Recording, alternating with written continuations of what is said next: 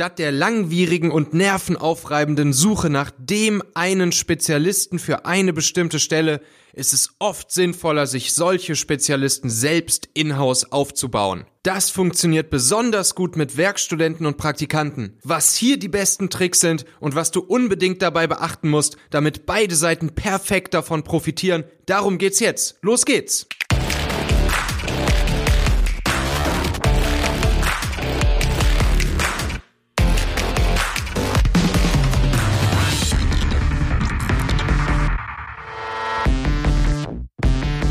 Ja, gerade wenn es schwierig ist, für eine bestimmte Position einen Spezialisten mit mehrjähriger Berufserfahrung zu finden, dann ist es eine sinnvolle Strategie, einige Aufgaben davon zunächst mit Werkstudentenstellen zu besetzen. So kann dein Unternehmen sich zukünftige Spezialisten in-house aufbauen, wovon nicht nur du, sondern auch der Student profitierst. Hierfür ist es wichtig, dass du den studentischen Mitarbeiter langfristig an das Unternehmen bindest, damit er auch nach seinem Studium als fester Vollzeitexperte erhalten bleibt. Dies erreichst du, indem du ihn von Beginn seiner Tätigkeit an voll ins Team integrierst und so behandelst, als ob es ein Vollzeitmitarbeiter wäre. Mach ihm bereits beim Bewerbungsprozess die Bedeutung und die Wichtigkeit seiner Position für das Unternehmen klar, betraue ihn früh mit voller Verantwortung für bestimmte Themen und Aufgaben und lass ihn direkt an dich oder den entsprechenden Vorgesetzten berichten.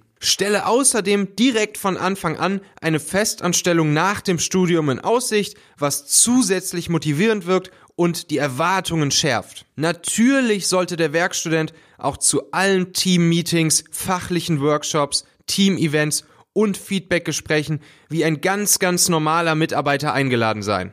Gehe du mit gutem Beispiel voran und lebe den anderen Teammitgliedern vor, dass der Werkstudent auf gleicher hierarchischer Stufe zu behandeln ist wie Vollzeitangestellte in seiner Abteilung. Die Zeiten, in denen Werkstudenten hauptsächlich Kaffee kochen, kopieren und sonstige lästige Aufgaben erledigen, sind vorbei. Du kannst die fachlichen Fähigkeiten des Werkstudenten weiter ausbauen, indem du ihn zu Schulungen, Coachings, Fortbildungen und Konferenzen schickst, was ebenso im Interesse beider Seiten ist. Am Ende seines Studiums kannst du anbieten, dass er seine Abschlussarbeit in deiner Firma anfertigen kann und durch dich betreut wird. Neben der Tatsache, dass dir der Student während dieser Zeit der Abschlussarbeit erhalten bleibt, kannst du zusätzlich von einem tatsächlich für dein Unternehmen interessanten Forschungsthema profitieren.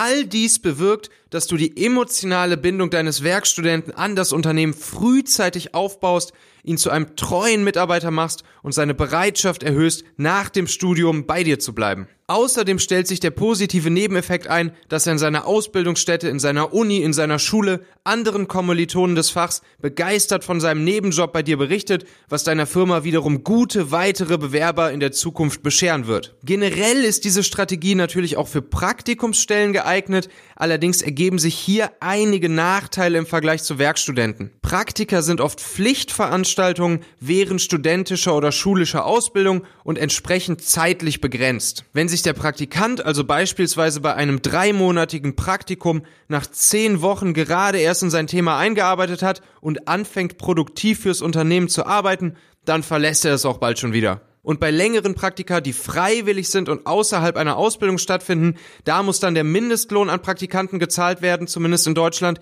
was gegebenenfalls unrentabel für das Unternehmen sein kann. Also, denk immer dran, Werkstudenten und Praktikanten haben einen riesen Ausstrahlungseffekt in die Szene und können deine zukünftig wichtigsten Mitarbeiter sein. In der nächsten Folge sprechen wir darüber, wie wertvoll deine vorhandenen Teammitglieder, deine vorhandenen Mitarbeiter zur Suche von neuen Mitarbeitern sind und wie du sie klug als Recruiter, Company Ambassadors etc. einsetzen kannst, um über sie noch viel mehr gute Leute in dein Team zu holen. Bis dann!